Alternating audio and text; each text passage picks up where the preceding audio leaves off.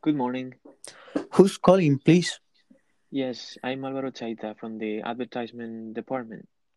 Yes, sure. Could you tell me what it's about? I'm calling about an issue with a colleague in my team. He has been slowing my pace with my work for the last couple months. And to be honest, I'm not sure if I can handle it anymore. What do you mean by slowing down your work? Well, he hasn't brought a valuable idea to the board in almost a year, delaying our whole work for months and making us even do twice as much. I completely understand it. However, what alternatives or ideas have you thought of in order to change this situation and solve it as soon as possible?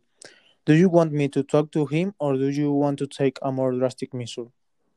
Yes, first of all, I would like you to initiate some disciplinary proceedings. But if that wasn't possible, I would like you to ask for a transfer to the marketing department, since I have some knowledge to, about it too.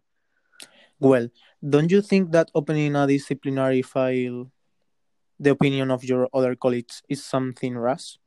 And as for the change of department, what happened is that the other departments already have people with a lot of talent, and everything is organized. Maybe things don't change. We can make you some room there next semester. I definitely understand it, and I can get my colleagues to support me with this as soon as possible.